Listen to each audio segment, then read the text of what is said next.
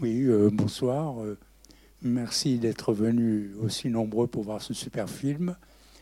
Euh, donc, pour signer les légendes, si vous ne connaissez pas, il y a des petits livrets à l'entrée, vous trouverez un petit peu la politique de l'association. Et donc, c'est la dernière manifestation de cette année pour nous. On parle entre autres des rapports entre le maître et le disciple, l'enseignant, l'élève.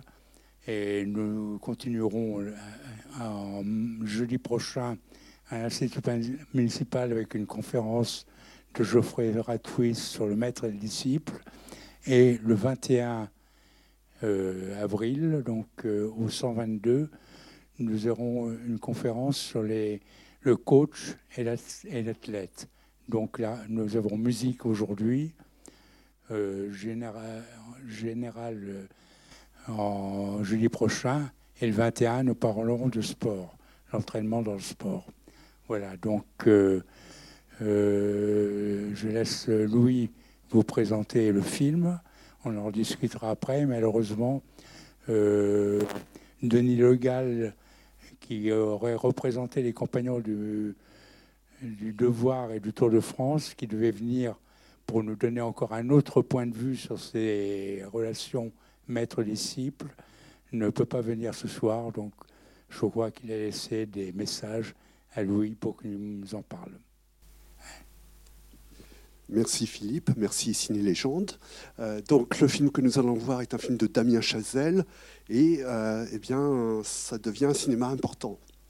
Euh, donc c'est quelqu'un qui a 37 ans, hein, qui est moins de 40, donc tout jeune hein, dans les métiers du cinéma, et qui a commencé par étudier le cinéma à Harvard, qui est franco-américain, et qui a commencé par un film qui n'a pas vraiment rencontré son public, mais après un court métrage intitulé Whiplash. Et euh, cela lui a permis de trouver des producteurs, de l'argent, pour tourner un long métrage. Et euh, il a continué après avec La La Land, vous savez, une comédie musicale. Continué après avec euh, First Man, donc sur le premier homme sur la Lune, l'adaptation de la biographie de Neil Armstrong. Et puis là, ils viennent de tourner, et ça va sortir, Babylone, un film sur la transition du cinéma muet au cinéma parlant. Euh, et euh, là, ce film Whiplash, c'est un film quand même qui l'a fait connaître, je dirais, euh, qui lui a donné une aura très importante dans le monde entier. C'est un film qu'il a tourné, je dirais, de, façon incroyable, parce que ça a été fait en 19 jours. c'est une performance, hein. un film, ça se fait en un mois, deux mois, enfin quelque chose comme ça. 19 jours, des journées de 14 heures, vous imaginez, hein, le code du travail, là, il est un peu mis à mal. Bon. Vous verrez qu'il y a euh, des mains ensanglantées. Euh, certaines fois, c'est du maquillage, mais pas toujours.